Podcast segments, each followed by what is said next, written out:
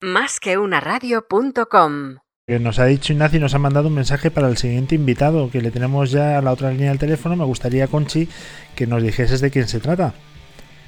Pues vamos a hablar ahora con Alfredo Bonet, que es el secretario general del Círculo de Empresarios.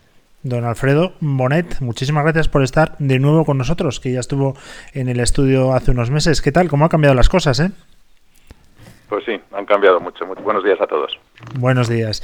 La primera pregunta y obligada, ¿cualquier crisis pasada fue mejor? Bueno, todavía no sabemos cómo será esta. esta es, eh, yo creo que la crisis del 2008-2009 mmm, fue mmm, más larga, ser, será más larga que lo que será esta, espero. Uh -huh. eh, pero esta va a tener un impacto mucho más fuerte en un periodo de, de tiempo mucho más corto. Uh -huh. Todavía estamos en mitad de la borrasca, no se ve todavía puerto, con lo cual es difícil de predecir las consecuencias, como, como decías. Pero un buen marinero, un buen capitán, eh, su misión es llevar el barco a puerto y a salvo con su tripulación. ¿Crees que eso lo está haciendo el actual capitán de esta situación, de este barco que se llama España?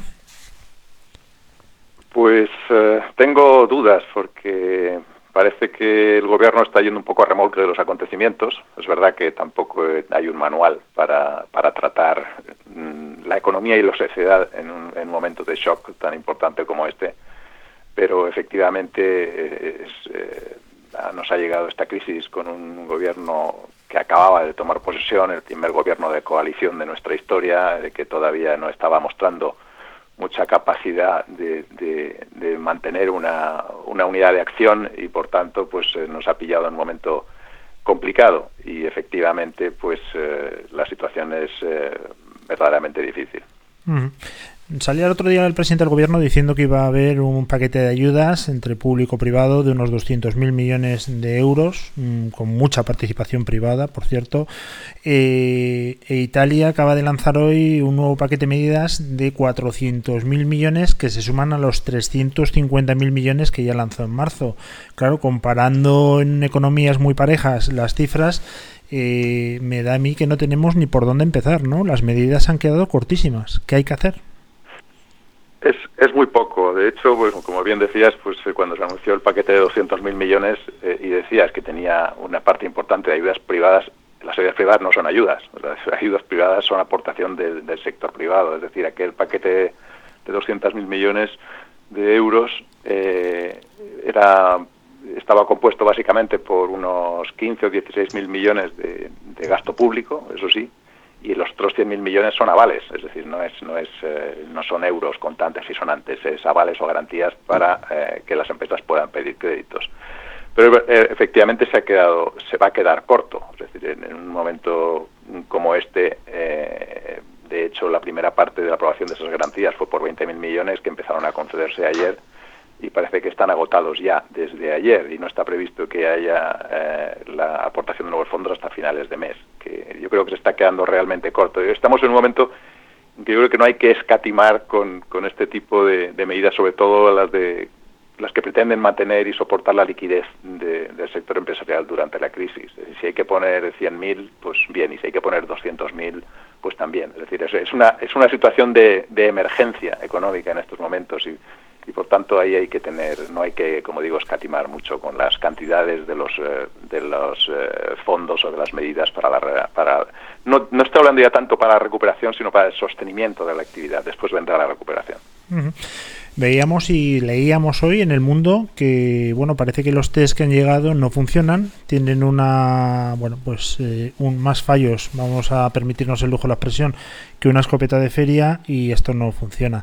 Si esto mmm, se hubiese hecho antes, se hubiese previsto, se hubiese hecho test selectivos, quizás incluso parte de la población en, con capacidad de trabajar estaría produciendo y no hubiésemos parado la máquina. Arrancar un motor completamente parado desde el punto de vista empresarial es factible. Nosotros hemos defendido que no, que eh, incluso antes de que el gobierno tomara la decisión el fin de semana este no el anterior de, de, de, del cierre total o de la hibernación de la economía nosotros defendíamos que eso no era conveniente que teníamos que tener cuidado que la recuperación será más rápida y más intensa eh, si, si, tenemos una parte del aparato productivo funcionando. Si lo, si lo detenemos del todo, arrancar desde cero siempre es mucho más, eh, eh, más difícil que arrancar cuando llevas una cierta velocidad de crucero, aunque sea pequeña. Por eso eh, ahí el, el, gobierno, yo creo que con el cierre total de actividades, excluyendo las esenciales, además realizando un anexo de la lista de actividades esenciales, que es muy discutible porque es muy difícil determinar cuáles son las actividades esenciales, sobre todo con, con la complejidad de las cadenas de valor de muchos de los sectores productivos ahora mismo, pues eh, inmediatamente eh, eh, muchas de los representantes del sector, especialmente industrial, pues levantaron la alarma y dijeron, oiga, ¿cómo, es posible que usted mm, esté decretando esto? Y al día siguiente, el lunes, el Ministerio de Industria ya publicó una nota interpretativa en la que decía que no era necesario restringir al máximo la producción, sino intentar en el ámbito industrial estoy diciendo, sino quizá limitarla a la que tendría lugar en fines de semana e incluso se excluyó de toda la hibernación a las industrias relacionadas con la importación o la exportación, que son la gran mayoría de las industrias, con lo que ya el propio gobierno al día siguiente se dio cuenta de que era un poco excesiva la medida y ahora ya he visto que ha anunciado ayer el presidente del gobierno que, que, en la, que esta hibernación de la economía después de Semana Santa se va a levantar. Nos vamos a quedar con el estado de alarma, pero sin la hibernación y sin las restricciones al funcionamiento de los sectores no esenciales. También se anuncia una nueva lista de sectores esenciales y no esenciales que no sabemos todavía cuál será. Pero efectivamente, yo creo que siempre que una industria, una empresa, una actividad económica cualquiera pueda funcionar durante estas semanas sin riesgo de contagio y sin riesgo sanitario para sus trabajadores, debería poder funcionar.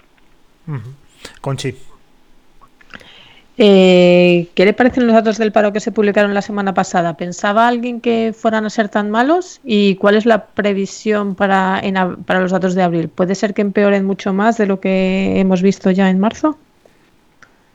Los datos del paro son malísimos. Es nadie creo que puede decir que, está bien la medida. Eh, eh, todos, todos esperábamos que hubiera un impacto enorme de, de la crisis en el empleo y además muy rápida, pero claro, el el perder 900.000 puestos de trabajo en 15 días, que es lo, que ocurrió, es algo que no tenía precedentes. Eh, efectivamente era previsible, aparte de esos 900.000, eh, de los cuales 300.000 eh, engrosaron las, las, cifras del, del paro, pues se decía que había 620.000 personas en ERTES, en sistemas de suspensión temporal de empleo, pero la realidad es que es que a día de hoy se calcula que pueden ser ya cerca de dos millones y medio o tres millones los que están en, en, ERTES, con lo que eh, la situación es realmente complicada. Es verdad que el mes, eso fue el mes de marzo, el mes de abril será malo sin duda, es decir, las empresas siguen solicitando expedientes de relación temporal de empleo y hay, y hay empresas pues que también desafortunadamente pues están despidiendo a sus trabajadores a pesar de las trabas que existen para hacerlo por, por razones objetivas o por razones de fuerza mayor. Es decir, que estimamos que los, los datos de, de, empleo de abril serán malos también y, y, los de mayo pues ya veremos, pero efectivamente em, el, coste en términos de empleo de esta crisis será importante. Es verdad que el, gobierno, eh, a través de la agilización y la flexibilización de la aprobación de los seres, ha intentado, como otros gobiernos de países de nuestro entorno, mm, buscar una fórmula para que las empresas pudieran preservar o suspender temporalmente los puestos de trabajo para poder reincorporarlos inmediatamente cuando acabe la crisis. Pero esto en ningún caso podemos pensar que todas las empresas que tienen sus trabajadores en ERTE van a poder reincorporar eh, a todos en el momento que acabe el ERTE y especialmente si eh, en las condiciones actuales en que eh, la, regulación establece que el ERTE se levantará el último día del estado de alarma. Cualquiera entenderá que, que la economía no se va a poner al 100% en un día, desde el día final del estado de alarma hasta el día después. Eso está claro y además coincidimos 100%. Es prácticamente imposible que la confianza se, se pueda recuperar e incluso que las empresas puedan volver a tener la actividad que tenían antes. Ya veremos cómo acaba.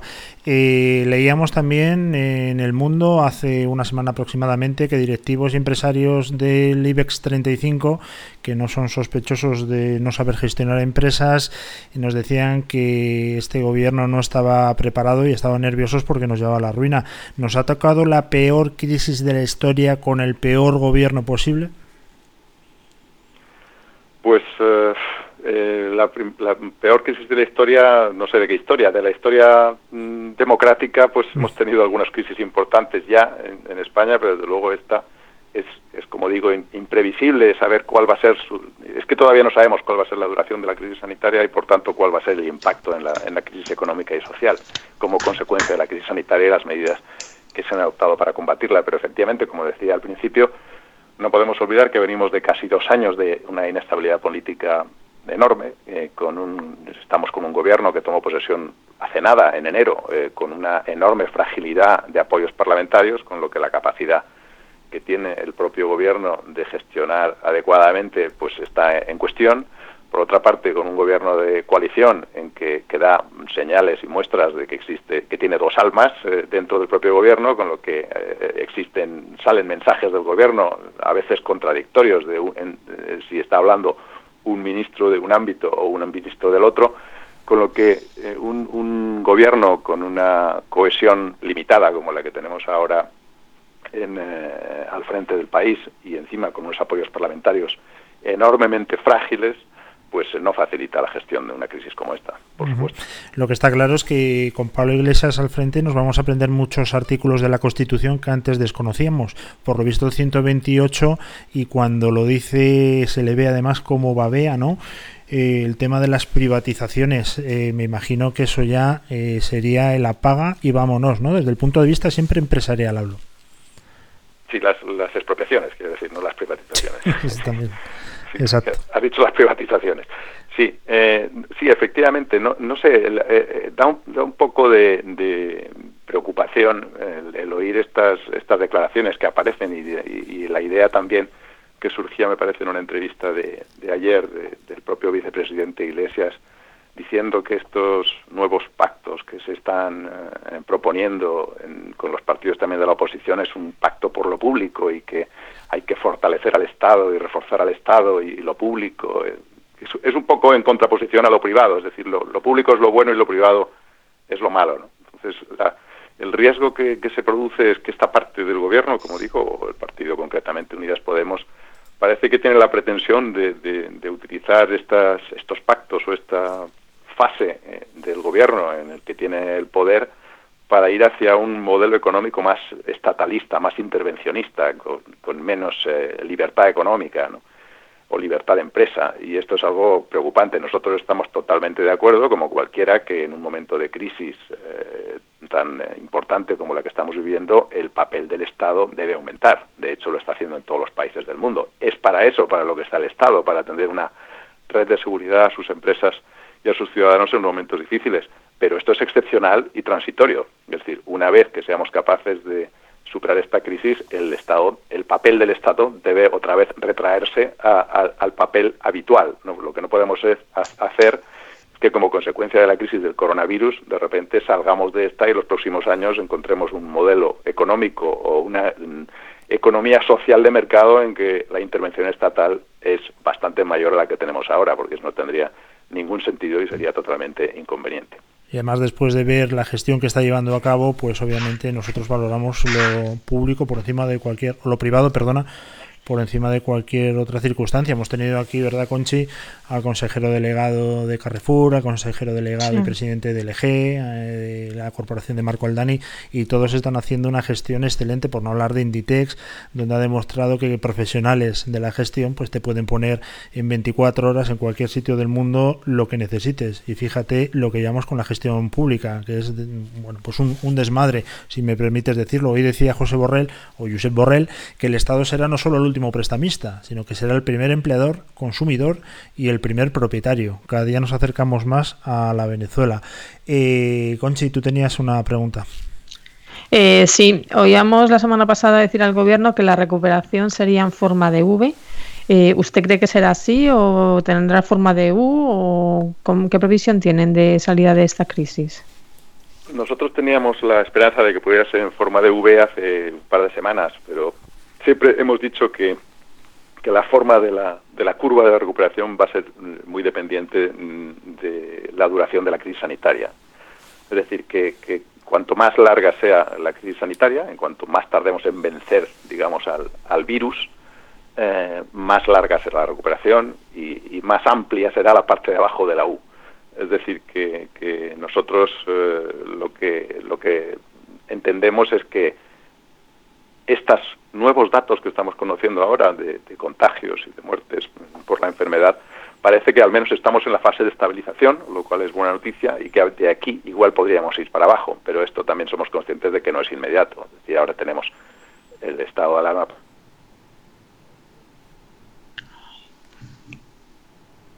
Creo que hemos perdido la comunicación. Efectivamente, Conchi. Vamos a hacer una cosa, vamos a intentar recuperarla, ¿vale? Hacemos una pequeña pausa y vamos a intentar hablar con Alfonso. she clack clack, boom she clack clack, boom she clack clack, boom she clack clack. What is this all about? Settle down, please don't yell or shout. Boom she clack clack, boom she clack clack, boom she clack. The landlord he lives downstairs will get evicted. Please don't be too loud. Boom she clack clack, boom she clack clack. You say I'm passive aggressive. Bueno, tenemos de nuevo a Alfredo. Se había cortado la comunicación con Sí, se ha cortado la comunicación. se ha cortado, pero bueno, estamos aquí de nuevo contigo. Eh, bueno, eh, vuestro presidente, eh, si de algo sabe o de algo es experto, es en sanidad. No en vano fue presidente de Sanitas durante muchísimo tiempo y hizo unas declaraciones el otro día por lo menos llamativas. Eh, comillas, estamos perdiendo vidas por la ineptitud del gobierno y su mal manejo de la crisis. Pasados unos días de estas declaraciones, eh, desde el círculo empresario, ¿se sigue manteniendo? Sí, bueno, esto es una entrevista al, presidente en el que dentro de una serie de preguntas eh, le, preguntaron esta y efectivamente, como, como bien dices, pues eh, nuestro presidente tiene una experiencia amplia en gestión de, en, el sector sanitario y, es consciente de que las cosas no se están haciendo todo lo bien que se podían haber hecho. Es decir, que, la, ahora mismo, como digo, las, las, las eh, señales son algo mejores. Quizá en el momento en que se hizo aquella entrevista, pues los datos de de contagios tampoco eran eh, tampoco eran eh, como los de ahora eran peores pero efectivamente existe eh, nosotros mm, seguimos defendiendo que estas que las cosas no se están haciendo debidamente mm.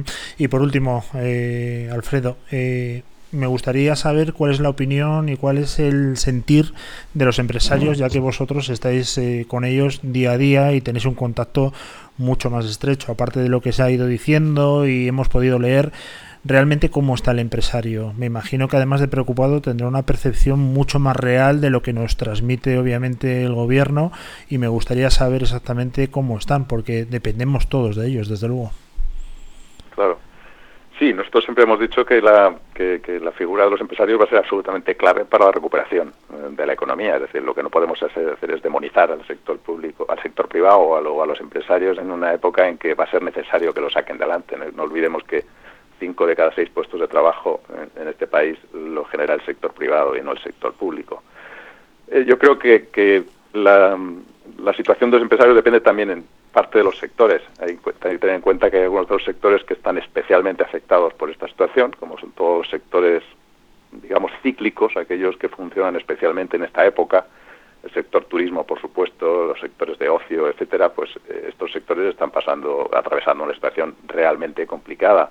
Hay otros sectores que son los sectores denominados esenciales, entre los que hay pues todos los sectores de alimentación, los sectores de tecnología, etcétera, que están desde luego atravesando estas circunstancias mejor, pero hay muchísimos empresarios de casi todos los sectores y autónomos y pequeñas empresas que, están viendo cómo se ha caído o se ha desplomado totalmente la demanda de sus actividades, que se encuentran con que tienen gastos recurrentes a los que tienen que hacer frente y que no tienen ingresos. Y esto, pues, efectivamente, eh, está mm, llevando a los empresarios a situaciones extremas. Pero bueno, nosotros eh, siempre hemos dicho que nos tenemos un sector empresarial impresionante, que es el que nos sacó de la anterior crisis del 2008-2009 a través de, diferentes eh, estrategias, una de las cuales fue la internacionalización, por ejemplo, y ahora nosotros confiamos en que esto va a ocurrir igual. Por otra parte, mm, yo creo que es destacable el papel que están jugando las empresas en esta crisis.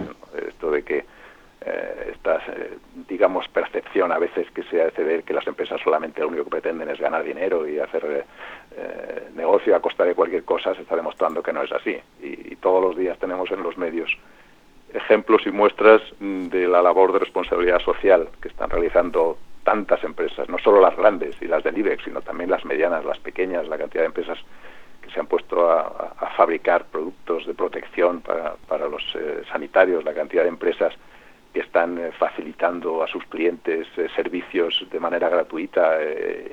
Y, y, yo creo que el sector empresarial está sacando su cara más social durante esta crisis, eso es algo que debemos tener en cuenta, y que además de sacar esa, esa cara tan social, lo que está haciendo es concentrarse enormemente en la estrategia de recuperación para el momento que se produzca la desescalada, porque como digo, tenemos un sector empresarial que sin duda nos va a sacar adelante en el menor tiempo que sea posible.